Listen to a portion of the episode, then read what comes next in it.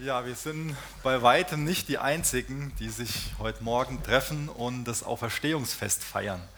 Das machen neben uns auch noch Millionen andere. Und ich will heute Morgen ganz kurz am Anfang mit euch auch darüber nachdenken, dass das nicht alle unter den Bedingungen machen, die wir heute Morgen hier haben. Da gibt es Millionen von Christen, die das unter ganz anderen Vorzeichen machen, die das unter Bedrohung von ihrem Leben machen, wenn sie dabei erwischt werden und ich finde es überdenkenswert, dass es für sie wertvoller ist, unter Gefahr von ihrem Leben einen Gottesdienst zu feiern und sich darauf zu besinnen, was wirklich an Ostern geschehen ist, als zu Hause zu bleiben und nicht in Gemeinschaft mit Geschwistern zu sein und das zu machen. Ist uns das genauso wertvoll? Ist das genauso eine Sache, die unsere Herzen erfüllt, wo wir sagen, das bringt mir so viel Hoffnung und so viel Freude, darüber nachzudenken, dass das Grab leer ist und dass Jesus lebt.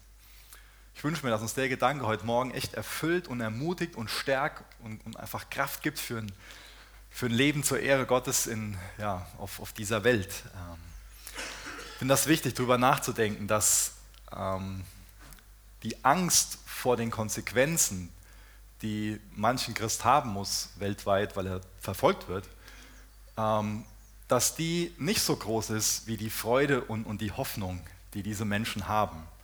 Wie sieht das mit unserer Freude aus, mit unserer Hoffnung? Von was ist da unser Herz voll und wie kalkulieren wir so die Kosten? Im Vergleich zu denen, die sagen, es ist viel wertvoller, dass wir auch unter Gefahr von unserem Leben uns treffen und Jesus dadurch anbeten, dass wir den, den Gehorsam zeigen, dass wir uns darauf besinnen, was es bedeutet, dass Jesus auferstanden ist.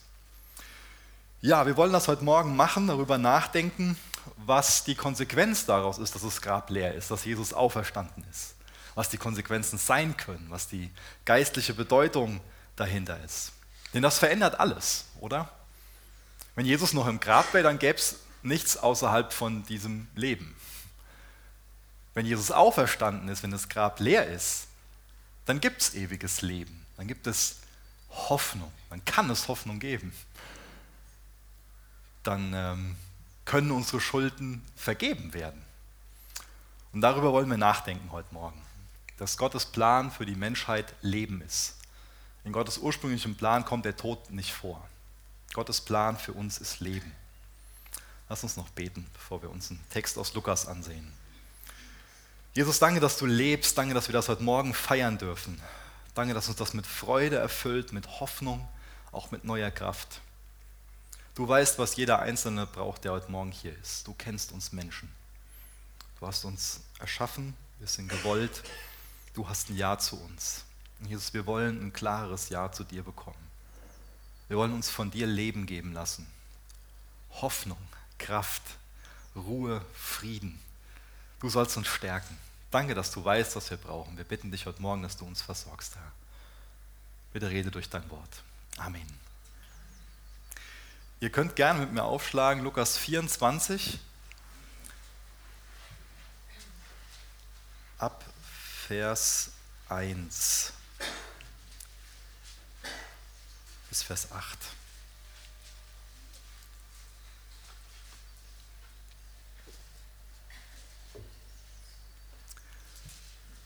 Ich lese aus Gottes Wort. An dem ersten Wochentag, aber ganz in der Frühe, kamen sie zu der Gruft und brachten die wohlriechenden Öle, die sie bereitet hatten. Sie fanden aber den Stein von der Gruft weggewälzt. Und als sie hineingingen, fanden sie den Leib des Herrn Jesus nicht. Und es geschah, als sie darüber in Verlegenheit waren, siehe, da standen zwei Männer in strahlendem Gewand bei ihnen. Als sie aber von Furcht erfüllt wurden und das Gesicht zur Erde neigten, sprachen sie zu ihnen, was sucht ihr den Lebenden unter den Toten? Er ist nicht hier, sondern ist auferweckt worden. Gedenkt daran, wie er zu euch geredet hat, als er noch in Galiläa war, indem er sagte, der Sohn des Menschen muss in die Hände sündiger Menschen überliefert und gekreuzigt werden und am dritten Tag auferstehen. Und sie gedachten an seine Worte. Da wird jetzt eine Gruppe bezeichnet, die an diesem ersten Wochentag ganz in der Frühe zu der Gruft kommt und die haben wohlriechende Öle dabei. Wir greifen jetzt mal stellvertretend für die Gruppe die Maria heraus, die Mutter von Jesus, und versuchen uns mal so ein bisschen in sie hineinzuversetzen. Was muss das für die bedeutet haben? Die kam ja nicht mit der Einstellung zum Gottesdienst, wie wahrscheinlich die meisten von uns heute Morgen hier sind. Heute feiern wir, dass Jesus auferstanden ist. Sondern sie kam mit was ganz anderem im Herzen dahin. Wahrscheinlich mit ganz viel Ratlosigkeit. Sie hat da keine Perspektive gesehen, keine Hoffnung. Wie muss es ihr gegangen sein? Ich weiß nicht, ob ihr so Situationen kennt, wo euch wirklich der Boden unter den Füßen weggeht, wo ihr nicht mehr weiter wisst. Ich meine nicht so Situationen, wenn ihr irgendwie nach Feierabend noch ähm, schnell zum Bäcker fahren wollt und keinen Parkplatz findet und in zwei Minuten macht der Bäcker zu und ihr steht in der Gefahr, ohne Brötchen nach Hause zu kommen. Ja, das kann einen vielleicht auch mal ratlos machen, aber ich meine wirkliche, wirkliche Themen. Es gibt Situationen in unserem Leben, die können uns wirklich ratlos machen. Da können wir die Perspektive irgendwo verlieren, die Hoffnung verlieren. So richtig krasse Situationen hatten wir als Familie jetzt in den letzten Wochen nicht, aber es gab so einige Dinge, die zumindest so das Potenzial zur Frustration hatten. Ich kennt ihr sowas, Frustrationspotenzial, wo Dinge nicht so laufen, wie man sich das wünscht. Und bei uns war das in den letzten zwei, drei Wochen irgendwie sehr gehäuft der Fall. Ähm, ich greife mal so drei Sachen raus, die, die passiert sind, stellvertretend für, für mehr. Eine Sache war, dass ich ähm, nach Hause gekommen bin, Briefkasten auf, hole einen Brief raus und, und äh, Inkasso-Unternehmen. Ich denke, ah, was ist jetzt los? Ähm, guck da drauf, kenne das nicht, was, was ich da bezahlen soll und, und äh, finde dann heraus, dass jemand meine Identität geklaut hat und in meinem Namen Geschäfte abschließt und ich mich da jetzt mit rumschlagen muss. Ähm, und äh, mittlerweile hat sich das meiste geklärt, aber man muss dann halt stundenlang bei der Polizei sitzen, Anzeige und da mit dem telefonieren und dem und eine Sache, ey, mir macht's, vielleicht macht es einem von euch Freude. Ich fand das sehr, naja, macht, macht keinem Freude, nein, was sage ich da? Ähm, und ähm, ich kann euch sagen, äh, mein Bauch war voller Feindesliebe der Person gegenüber, die das gemacht hat. Ja. Sorry. Ähm, eine andere Situation war, wir haben Freunde besucht und ähm, sind dann mit denen spazieren gegangen, die Kinder sind vorgelaufen. Ähm, ich kürze es ein bisschen ab. Die Laila ist irgendwo verloren gegangen und wir haben die gesucht. Und irgendwie, äh, ja, für mich war es erstmal so ein Schock, wo ist die Laila? Fünf Jahre alt und die hat sich jetzt hier verlaufen. Wir waren hier noch nie und, und wo sollen wir jetzt suchen und das und das. Und in mir war alles Mögliche los. Ähm, es hätte was anderes los sein sollen, sage sag ich euch ganz klar, aber ähm, ehrlich, es war was Falsches in mir los. Ich habe mir viele Gedanken gemacht und war voll von komischen Gefühlen. Eine andere Sache war, wir sind ja letzte Woche, waren auch viele von euch auch dabei, auf Gemeindefreizeit gewesen und ähm, ich werde dann an dem Freitag sind wir hingefahren, Samstagmorgen, ähm, durch Geräusche wach, die ich jetzt hier nicht wiedergeben will, weil meine Frau Magen-Darm bekommen hat. Und dann mussten wir alle schnell wieder zusammenpacken und nach Hause fahren und hatten uns so gefreut, einfach Zeit zu haben äh, mit so vielen von euch. Und ähm, einfach auch ermutigt zu werden durch Gottes Wort und so weiter. Und ähm, ja, das hätte jetzt nichts gebracht, da zu bleiben. Die Leila hat es auch noch bekommen. Es ging einmal so quer durch die ganze Familie, ähm, bis auf der Ole, ähm, der hat es nicht bekommen. Ähm, deswegen hatte ich auch eine ganz entspannte Vorbereitungszeit. Ähm, und das sind alles jetzt Situationen, die ich gerade beschreibe aus unserem Leben, die nicht irgendwie uns, uns die Lebensgrundlage entziehen und, und äh, wo alles ins Wanken gerät und die lebensbedrohlich sind. Aber das sind Situationen, die eine Reaktion von uns fordern. Wie gehen wir damit um, wenn solche Herausforderungen da sind? Und ganz deutlich, die Herausforderung, die da für die Maria da war, war wesentlich größer. Da ist das, was ich gerade von uns beschrieben habe, einfach nur Pillepalle, einfach gar nichts im Vergleich dazu. Wie muss sie sich an dem Morgen gefühlt haben, als sie zum Grab gegangen ist? Das ist jetzt zwei Tage später und oft ist das so, dass so eine Tragödie einen nicht dann sofort trifft, sondern am nächsten Morgen oder zwei Morgen später, wie es jetzt hier war. Wie muss sich die Maria gefühlt haben? Sie war ja in dem Glauben, mein Sohn, mein Junge, das ist der Erlöser, das ist der Retter der Welt, das ist der Messias. Und jetzt ist ihr Sohn, dieser Messias, von dem sie den Glauben hatte, dass er der Messias ist, den Tod eines Verbrechers gestorben und liegt im Grab, ist tot. Sie hat jetzt keine Hoffnung mehr gehabt. Sie hat nicht diese Perspektive gehabt, Auferstehung. Hat es sie nicht. Was hat ihr gefehlt? Ihr ist klar, mein Sohn ist tot und sie rechnet nicht mit der Auferstehung. Auch die Jünger hatten mal große Hoffnung in Jesus. Aber vor der Auferstehung haben sie eher so eine ganz große Hoffnung auf ihn gesetzt als einen politischen Erlöser. Nicht so wie wir. Ich hoffe, wie wir, dass wir wissen, dass Jesus dort stellvertretend für unsere Schuld am Kreuz gestorben ist. Das ist hoffentlich ja unser Bewusstsein, dass Jesus dort am Kreuz stellvertretend für uns gestorben ist, um für unsere Schuld zu bezahlen. Und in dem Sinne ist Jesus unser Erlöser, wenn wir das im Glauben annehmen. Vor der Auferstehung war für die Jünger eher das Thema, Jesus soll eher so ein politischer Erlöser sein. Der soll mit starker Hand mit einer eisernen Hand regieren, soll das Schwert in die Hand nehmen. Er soll uns befreien von den Römern. Das ist eigentlich unser Problem, dass die Römer hier im Land sind. Und nicht so dieses Bewusstsein, das eigentliche Problem von uns ist unsere Sünde, dass wir entschuldigt werden müssen, dass wir gerechtfertigt werden müssen. Und auch diese Hoffnung von den Jüngern war zerstört. Sie haben nicht dieses Verständnis gehabt, da ist jetzt Jesus für unsere Sünden gestorben und er wird wieder auferstehen. Ich habe mal so ganz so vier Ereignisse nebeneinander gestellt. Vielleicht kannst du die Folie mal vorne machen. Ähm, und zwar ist das zum einen die Auferstehung, also die Kreuzigung, die Auferstehung, Himmelfahrt und Pfingsten. Und da, wo wir uns jetzt ähm, eben in der Geschichte befunden haben, war noch zu dem Zeitpunkt, bevor den Leuten klar war, dass die Auferstehung passiert ist. Und ich will jetzt diese vier Ereignisse nicht nur so als, als ein Ereignis darstellen, sondern will mit euch mal kurz darüber nachdenken, dass die auch stellvertretend für geistliche Realitäten stehen können.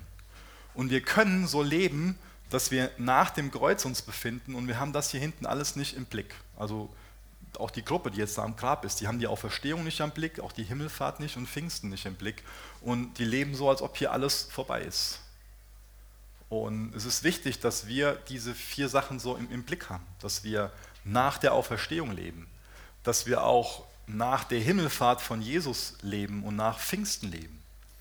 Wir können das jetzt ein bisschen vergeistlichen und uns auch nochmal verdeutlichen, dass wir nach der Auferstehung, nach dem Ganzen so von, von, von Jesus leben und deswegen wirklich Hoffnung haben können, müssen nicht die Perspektive verlieren, aber wir leben noch nicht nach unserer Himmelfahrt. Wir leben noch nicht in dem Zustand, wo wir verherrlicht sind. Wenn wir persönlichen Glauben an Jesus haben, dann haben wir ewiges Leben, dann haben wir diese Perspektive, dass irgendwann auch unsere Himmelfahrt ansteht. Dann ist es nicht das Ende, sondern dann ist es das, das Anfang von, von was Wunderbarem, dass wir in dem Zustand sind, zu dem wir eigentlich geschaffen wurden dass auch wir verherrlicht werden. Aber noch leben wir in diesem Spannungsfeld. Noch leben wir zu dem Zeitpunkt, wo wir wissen, ja, Jesus ist auferstanden, er hat den Tod besiegt. Und wir haben diese Perspektive, irgendwann bei ihm werden wir ewig im Licht leben. Dann ist alles gut. Aber solange ist noch dieses Spannungsfeld da, wenn wir zwischen Auferstehung und unserer Himmelfahrt leben.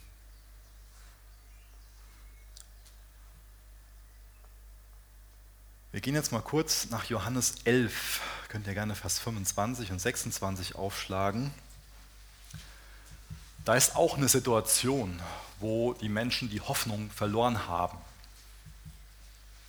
Der Tod hat ja sowas Endgültiges an sich. Da entsteht schnell der Glauben, mit dem Tod ist alles vorbei. Der Tod hat das letzte Wort. Das ist vielleicht schon mal so ein Gedanke, der da ist, aber der Tod hat nicht das letzte Wort. Jesus besucht dort Martha und die Maria. Ihr Bruder Lazarus ist gestorben, er wurde bereits vor vier Tagen beerdigt und Jesus tröstet sie jetzt. Und er sagt ihnen folgendes, ich lese aus Johannes 11, Vers 25. Jesus sprach zu ihr, ich bin die Auferstehung und das Leben. Wer an mich glaubt, wird leben, auch wenn er gestorben ist. Und jeder, der da lebt und an mich glaubt, wird nicht sterben in Ewigkeit. Glaubst du das? Wir lesen dann später, dass Jesus den Lazarus von den Toten auferweckt hat. Jesus kommt jetzt hier also in eine Situation hinein, wo nur Ratlosigkeit ist, wo jeder nur den Tod sehen konnte, wo auch jeder nur den Geruch des Todes wahrnehmen konnte. Und in die Situation kommt Jesus herein und er bringt Leben. Da ist nur Weinen und Trauer. Aber Jesus kommt in diese Situation hinein, er schenkt neues Leben und dadurch entsteht Freude und Lachen. An einem Ort, wo vorher nur Ratlosigkeit und Hoffnungslosigkeit ist. Und wir können schon mal genauso leben, als ob es nur Ratlosigkeit und Hoffnungslosigkeit gibt, als ob es keine, als ob wir da keine Perspektive haben, als ob es keinen Ausweg gibt, als ob der Tod das letzte Wort hat. Aber da gibt es keinen Grund zu, so zu leben. Ratlosigkeit und Hoffnungslosigkeit muss uns nicht beherrschen. Wir müssen nicht so einer Perspektivlosigkeit unterliegen. Aber als dieser Freitag kam, der Karfreitag, da sah jeder nur seinen geliebten Messias am Kreuz hängen. Und alles, was sie sahen, war Dunkelheit. Das Tolle ist, dass im Reich Gottes nie der Freitag, sondern schon immer der Sonntag der letzte Tag ist. Die Realität ist, dass es Freitage gibt. Aber der Freitag hat nicht, hat nicht das letzte Wort, sondern der Sonntag hat immer das letzte Wort im Reich Gottes. Als Adam und Eva, so die ersten Menschen, als die sündigten, da kam der Tod in die Welt. Aber als Christus am Kreuz gestorben ist und von den Toten auferstanden ist, da hat er den Tod besiegt. Und jetzt hat der Tod nicht mehr das letzte Wort. Ich lese aus 1. Korinther 15, Vers 55. Wo ist, o Tod, dein Sieg? Wo ist, o Tod, dein Stachel? Diese Leute am Grab des toten Lazarus, die dachten, das ist das Ende. Der ist tot. Jetzt kann jeder eine schlafende Person aufwecken.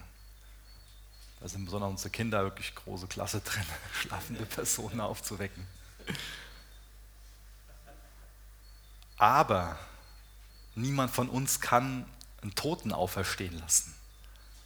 Das kann nur Gott allein, das kann nur Jesus und er hat das gemacht. Und das ist die Bedeutung von Ostern, dass er selbst die Auferstehung und das Leben ist. Und das, was wie der Tod, das, was wie das Ende aussieht, das kann für Gott der Anfang des Lebens sein. Es gibt ja Situationen, in denen vielleicht unsere Hoffnung schwindet. Aber wir sollten wissen, dass die Hoffnung nie tot ist, weil nämlich Jesus unsere lebendige Hoffnung ist. Und Jesus ist am Leben. Deswegen lebt die Hoffnung. Es gibt Situationen, in denen du vielleicht keine Kraft mehr hast oder meinst, keine Kraft mehr zu haben, wo du am Ende bist. Aber auch die Kraft ist nie tot. Jesus ist allmächtig. Er ist nie überfordert. Er ist nie überlastet. Und er lebt. Er ist das Leben. Sieht es mit deiner Freude aus? Auch die Freude kann uns verloren gehen, kann schwinden. Wir können meinen, dass die Freude tot ist, aber sie ist nie tot, weil Jesus die Freude in Person ist. Und in ihm ist die Freude am Leben. Auch der Friede kann scheinbar verloren sein. Aber auch der Friede ist nicht tot. Er ist in Jesus lebendig. Jesus sagt uns in Johannes 14, Vers 27, was ich euch zurücklasse, ist Frieden. Ich gebe euch meinen Frieden, einen Frieden, wie ihn die Welt nicht geben kann. Jesus ist lebendig, er will uns seinen Frieden geben. Auch die Ruhe kann uns abhanden kommen, aber auch die Ruhe ist nicht tot. Jesus ist unsere Ruhe. Jesus sagt uns in Matthäus 11, Vers 28, kommt zu mir, ihr alle, die ihr euch plagt und von eurer Last fast erdrückt werdet. Ich werde sie euch abnehmen. Nehmt mein Joch auf euch und lernt von mir, denn ich bin gütig und von Herzen demütig. Und jetzt, so werdet ihr Ruhe finden für eure Seelen. Auch die Ruhe ist nicht tot. Jesus will uns Ruhe geben. Und auch die Liebe ist nicht tot. Uns kann die Liebe abhanden kommen. Aber die Liebe ist lebendig. Und wenn wir uns ansehen, wie wir das auch eindrücklich am Karfreitag gemacht haben, wie Jesus für uns am Kreuz gestorben ist, dann sehen wir, was wirkliche Liebe bedeutet. Wie jemand sein Leben für uns gegeben hat, für dich und mich. Wie kann denn jemand deutlicher zum Ausdruck bringen, was wirklich echte Liebe ist? Liebe ist eine Handlung. Und es gibt keine Handlung als der stellvertretende Tod Jesu am Kreuz für uns, die mehr Liebe ausdrückt. Dadurch bist du unendlich geliebt.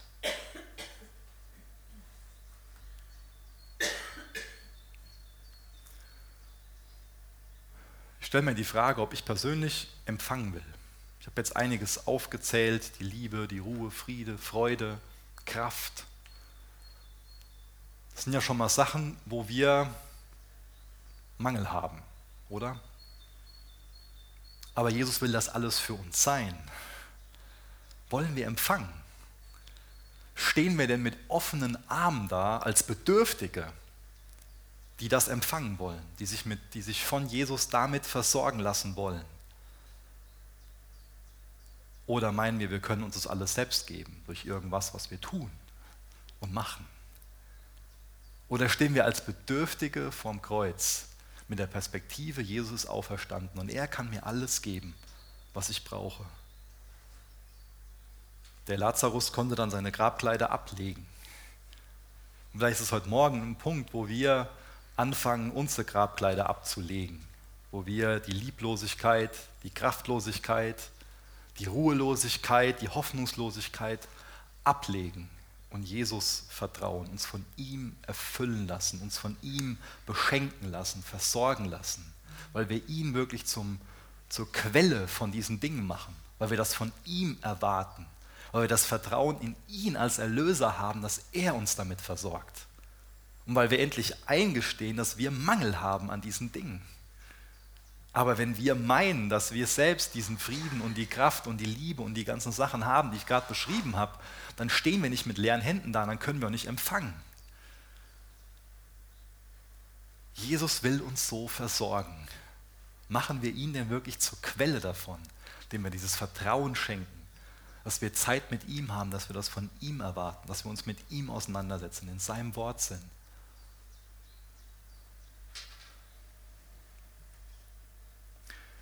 Wo suchst du denn nach Liebe, nach Ruhe, nach Kraft, nach Frieden, nach Freude, nach Hoffnung? Wo suchst du das? In unserem Ausgangstext haben wir ja davon gelesen, dass die Maria dann in dieser Gruppe zum Grab kommt und sie hat dieses wohlriechende Öl dabei. Jetzt bekommen wir schon noch eine andere Information aus Johannes 19, Vers 39, lesen wir von dem Nikodemus, dass er eine Mischung von Myrrhe und Alio ähm, gebracht hat, ungefähr 100 Pfund. Das heißt, dass der tote Körper von Jesus schon damit einbalsamiert wurde. Und jetzt kommt Maria voller Trauer zum Grab mit diesem wohlriechenden Öl. Warum? Ich denke, es gibt mehrere Gründe. Ich nenne mal drei. Zum einen ist es bei so einem schweren Verlust ganz wichtig, aktiv zu trauern. Und das kann auch sehr heilsam sein. Ein anderer Aspekt ist, um den Toten zu ehren, wurde das gemacht.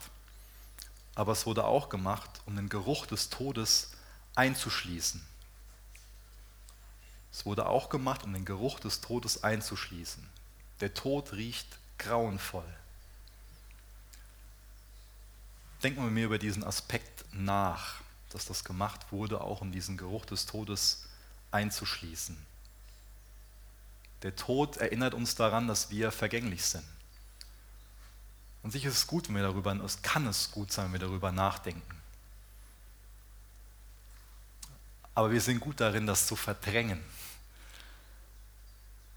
Jegliche Perspektivlosigkeit, Verzweiflung, den Tod, da wo wir für uns so am, am Ende sind, wo wir für uns nicht mehr irgendwie Kraft und Ruhe und Freude haben, Mut haben, weiterzumachen, wo wir keine Liebe mehr haben. Das sind alles Dinge, das können große und auch kleinere Situationen sein, wo wir gut darin sind, so zu tun, als ob es das nicht gibt.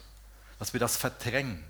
Und vielleicht ist dieses, dieses Bild mit diesem wohlriechenden Öl, diesen Geruch des Todes zu verdrängen, ein ganz gutes, eindrückliches Bild dafür, was oft in unseren Herzen sind. Dass wir gut darin sind, zu verdrängen. Und jetzt komme ich nochmal zu der Ausgangsfrage zurück. Wo suchst du nach Liebe, nach Ruhe, nach Kraft, nach Frieden, nach Freude, nach Hoffnung? Wir sind oft gut im Verdrängen. Wir machen das dann bestimmt nicht mit wohlriechenden Ölen, dass wir so den Geruch der Verzweiflung verdrängen wollen. Aber das kann bei uns durch so eine Realitätsflucht stattfinden. Oder auch vielleicht, indem wir in so eine Opferrolle fliehen, indem wir uns ständig mit irgendwas betäuben, auch so eine Medientrance, Ablenkung. Wir können ständig auf der Flucht vor uns selber sein. Weil wir wissen, dass wir uns sonst Situationen stellen müssen, die wir alleine nicht meistern können. Wo wir sonst drin gefangen sind. Geld, Ehrgeiz, Arbeit, Wut, Sex, Beziehungen, Geschäftigkeit, Alkohol. Das alles können unsere scheinheiligen, wohlriechenden Öle sein, mit denen wir das ein oder andere versuchen zu verdrängen. Aber die Frage ist, ob das funktioniert. Funktioniert das für dich? Ist das ein guter Weg? Bringt dir das das Leben, so damit umzugehen? Setzt du wirklich eine berechtigte Hoffnung in diese Dinge? Und ich frage dann nicht, ob du insgesamt Erfolg hast, ob du viel Geld hast, ob du beschäftigt und produktiv bist. Ich frage nicht, ob du die Welt zu einem besseren Platz machst. Ich unterstelle nur, dass auch die Dinge, die ich gerade aufgezählt habe, ein Versuch sein kann, den Tod zu leugnen. Den Geruch des Todes mit so einem wohlriechenden Öl einzuschließen. Wir alle wollen was tun, was unsere Existenz rechtfertigt. In uns ist so dieses Streben, unsterblich zu sein. Aber das ist ganz schwer, den Tod zu ignorieren. Der ist ein Symptom dafür, dass was mit dieser Welt nicht stimmt. Und wo suchen wir jetzt Leben? Wo wir alle, wo jeder einzelne von uns mit der Realität des Todes konfrontiert ist. Wir haben eben gelesen in Vers 5 und 6, das wiederhole ich nochmal ähm, aus Lukas, als sie aber von Furcht erfüllt wurden und das Gesicht zur Erde neigten, sprachen sie zu ihnen, was sucht ihr den Lebenden unter den Toten? Er ist nicht hier, sondern ist auferweckt worden.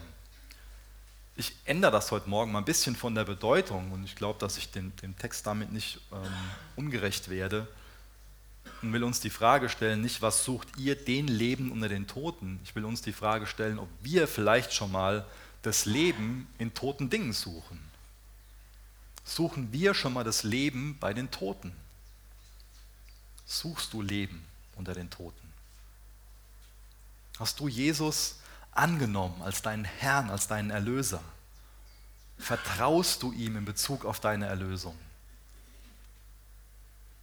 dann ist es nicht eine Sache, wo wir einfach so einen Haken hintermachen, sondern es ist immer noch die Frage, täglich eine Frage, wo wir nach Leben suchen, wo wir nach Kraft suchen, nach Ruhe, nach Trost, nach Mut, nach, nach Freude, nach Auferbauung, nach Ermutigung. Wo suchen wir das? Das ist nicht damit abgehakt, dass wir einmal die Entscheidung getroffen haben und Jesus angenommen haben als Herrn und Erlöser, sondern das ist eine, Sache, wo wir uns täglich entscheiden müssen. Wo setze ich mein Vertrauen, dass ich dadurch Kraft bekomme, dass ich dadurch mit Liebe erfüllt werde, mit echter Liebe? Jesus ist das alles für uns, aber machen wir ihn wirklich zur Quelle? Und ich habe eben so Situationen beschrieben aus, aus unserem Leben, die so ein Frustrationspotenzial haben. Und das sind ja auch Situationen, wo unsere Reaktion dann uns zeigen kann, was die Quelle von diesen Dingen ist, von der Ruhe, von dem Frieden, von der Kraft. Was zeigt sich dann in unserem Leben? Und das erwähne ich nicht, um uns irgendwo zu frustrieren damit, dass wir uns selbst jetzt in unserem Spiegel sehen und unser Versagen sind. Und das, das beschreibe ich, weil das für uns alle eine Realität ist, dass wir Mangel haben in uns selbst. Aber mein Hauptpunkt ist ja, in Jesus ist es da. Das Grab ist leer. Er ist auferstanden. Er hat bewiesen, dass er derjenige ist, der er versprochen hat zu sein. Und in ihm haben wir diese Ruhe, den Frieden, die Liebe, die Freude, die Kraft, die wir suchen, die uns mangelt. Stehen wir mit offenen Händen da und sind bereit, das anzunehmen. Vertrauen wir Jesus in diesen Dingen? Wissen wir, dass er lebt? lassen wir es auch zu, dass er uns durch das ein oder andere demütigt. Wenn uns Gott Demut lehrt, dann bereitet er dich auf Segen vor. Das ist eine gute Perspektive. Für Jesus selbst kam erst die Erniedrigung und dann die Verherrlichung.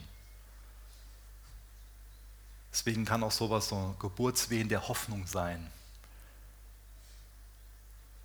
die dann wirklich auch Demut in uns hervorbringt. Und um ein sinnvolles Leben in Gottes Gegenwart zu führen, brauchen wir ein demütiges Herz.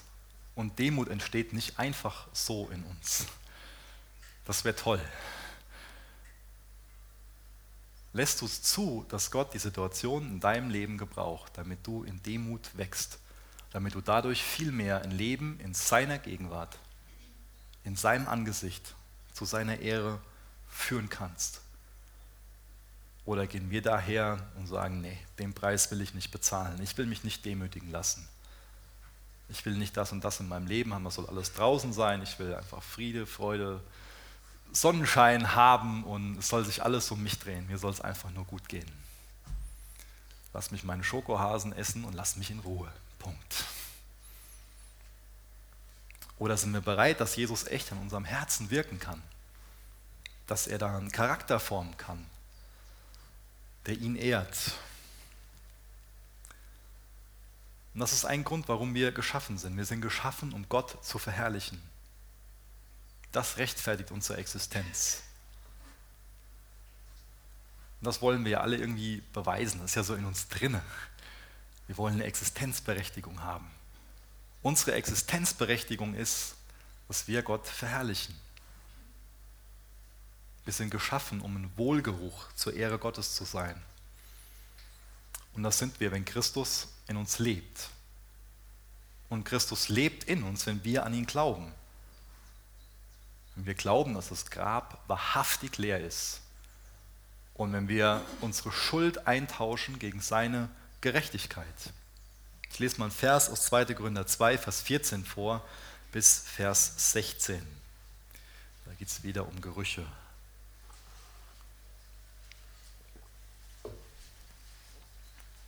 Und ich finde das ganz, ganz gut, das so als Tausch zu sehen, dass da von uns dieses Bestreben sein kann, ähm, mit diesem wohlriechenden Öl, ich habe verschiedene Sachen aufgezählt, was es für uns bedeuten kann, wie wir dann versuchen zu verdrängen, diesen Geruch des Todes und hier steht jetzt der Geruch beschrieben, um's den eigentlich, um den es eigentlich geht. 2. Gründer 2, Vers 14. Gott aber sei Dank, weil wir mit Christus verbunden sind, lässt er uns immer in seinem Triumphzug mitziehen und macht durch uns an jedem Ort bekannt, wer er ist, sodass sich diese Erkenntnis wie ein wohlriechender Duft überall hin ausbreitet. Ja, weil Christus in uns lebt, sind wir zur Ehre Gottes ein Wohlgeruch der sowohl zu denen dringt, die gerettet werden, als auch zu denen, die verloren gehen. Für diese ist es ein Geruch, der auf den Tod hinweist und zum Tod führt. Für jene ist es ein Geruch, der auf das Leben hinweist und zum Leben führt. Du und ich, wir sind geschaffen dazu, ein Wohlgeruch zur Ehre Gottes zu sein und auch so, wie das hier beschrieben wird, der sonst zu, zu allen durchdringt. Und ich habe eben diesen Tausch beschrieben, den Jesus mit uns eingehen will. Wenn wir uns jetzt so einen Tausch vorstellen, dann meinen wir vielleicht eher so was Gerechtes im, im Hinterkopf. Ja, also irgendwie ich tausche tausch vier Eier gegen irgendwie Packung Zucker oder was auch immer. Aber Jesus lädt uns dazu ein, einen total ungerechten Tausch zu machen. Er will unsere Schuld haben. Er will, dass wir ihm unsere Schuld anvertrauen, damit er uns im Tausch seine Gerechtigkeit geben kann. Das ist ein Herrschaftswechsel, wo wir eingestehen, ich bin ein schuldiger Sünder.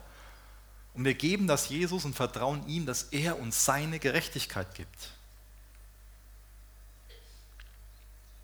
Ich lese noch kurz die erste Seligpreisung aus der Bergpredigt, da steht in Matthäus 5, Vers 3, er sagte, glücklich zu preisen sind die, die arm sind vor Gott, denn ihnen gehört das Himmelreich. Wir wollen nicht tauschen, wenn wir meinen, dass wir reich sind. Wir müssen erstmal für uns anerkennen, dass wir arm sind. Aber wenn wir meinen, dass wir reich sind, dann tauschen wir nicht. Aber die Realität ist, wir sind in Bezug auf unsere Gerechtigkeit Gott gegenüber einfach nur arm und hilflos. Und da wird in Römer 4, Vers 25, ich lese das eben vor, beschrieben, der unserer Übertretung wegen dahingegeben und unserer Rechtfertigung wegen auferweckt worden ist. Das ist ein ganz entscheidendes Wort, dass er um unserer Rechtfertigung willen auferweckt wurde. Jetzt ist natürlich Rechtfertigung auch so ein Wort, das gebrauchen wir täglich in unserem Sprachgebrauch so. Machen wir nicht wirklich. Deswegen ist es gut, wenn wir darüber nachdenken, was das bedeutet. Wenn Paulus, Paulus so ein ist, also die Person in der Bibel, die das am häufigsten gebraucht, wenn er von Rechtfertigung spricht, dann redet er davon, dass das Endergebnis dieser Rechtfertigung das ist, dass wir in Gottes Augen so sind, als ob wir nie gesündigt hätten. Die Rechtfertigung besteht genau in diesem Tausch dass wir Jesus unsere Schuld geben und er gibt uns seine Gerechtigkeit, seine weiße Weste. Wir ziehen Jesus so im Glauben an und dadurch sieht uns der Vater durch Jesus hindurch. Wir sind gerechtfertigt, wir haben seine weiße Weste an. Das ist ein Herrschaftswechsel. Das ist ein großer, bedeutender Tausch. Hast du schon so getauscht, schon so ungerecht getauscht? Hast du Gottes Gerechtigkeit angezogen? Nachdem du arm mit leeren Händen vor Gott standest.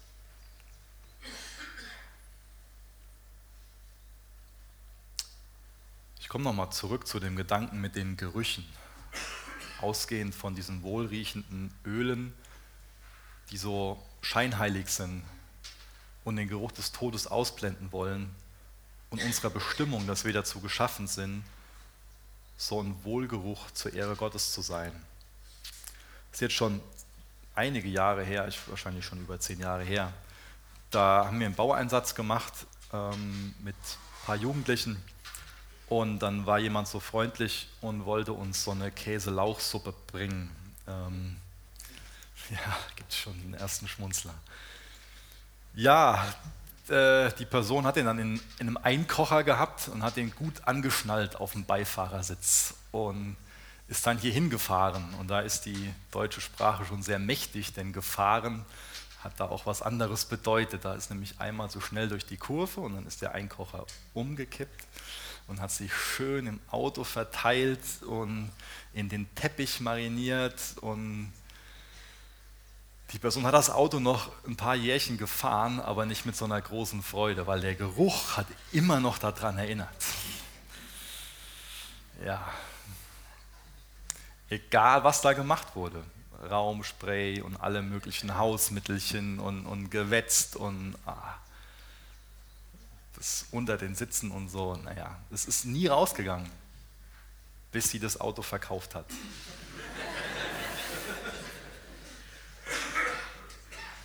Das kann jetzt für uns eine lustige Anekdote sein, aber ich will damit eine geistliche Wahrheit veranschaulichen man hätte den Teppich rausreißen müssen. Das wäre jetzt nicht wirtschaftlich gewesen, aber da hätte auch ein großer Tausch stattfinden müssen.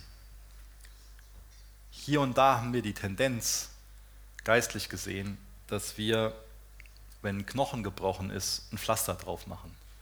Und das hilft nicht. Da muss mehr her. Und so ist es mit diesem großen Tausch. Da kann nicht nur so ein bisschen was stattfinden. Der muss wirklich stattfinden Da hilft nicht ein bisschen Duftspray, sondern da muss was völlig neu werden. Deswegen redet die Bibel ganz oft von einer Wiedergeburt, von einem neuen Leben. Und dann, wenn wir bereit sind zu tauschen, wenn wir bereit sind, unsere Schuld Jesus zu geben und von ihm seine Gerechtigkeit zu empfangen, dann ist für uns nie Freitag der letzte Tag. Dann ist es immer so, dass Sonntag der letzte Tag ist. Dann ist es immer so, dass wirklich Licht am Ende vom Tunnel da ist. Jetzt gibt es natürlich Pessimisten hier, die sich selbst für Realisten halten und sagen, ja, das Licht am Ende vom Tunnel, das kann auch ein Zug sein, der entgegenkommt. Ähm,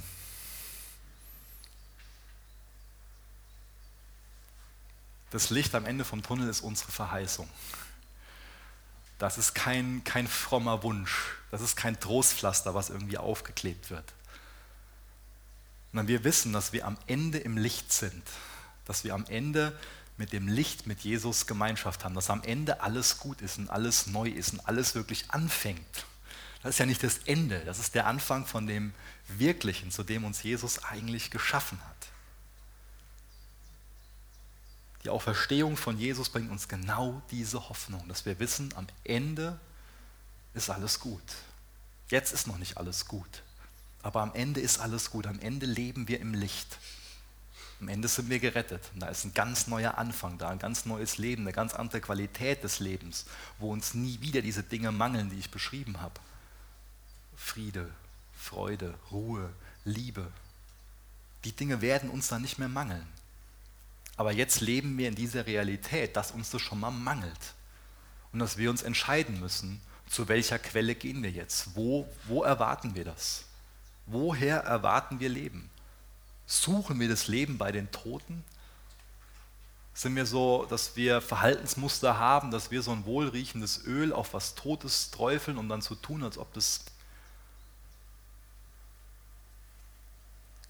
Oder leben wir in diesem ständigen Tausch? Auch das ist nicht eine Sache, die nur einmal vonstatten geht. Ja, wir werden dann einmal wiedergeboren, aber das ist dann ein Lebensstil. Das ist dann ein Lebensstil. Deswegen such nicht mehr länger unter den Toten nach dem Leben, sondern finde dein Leben in Jesus. Ihr dürft gerne mit mir aufstehen, ich will noch mit uns beten.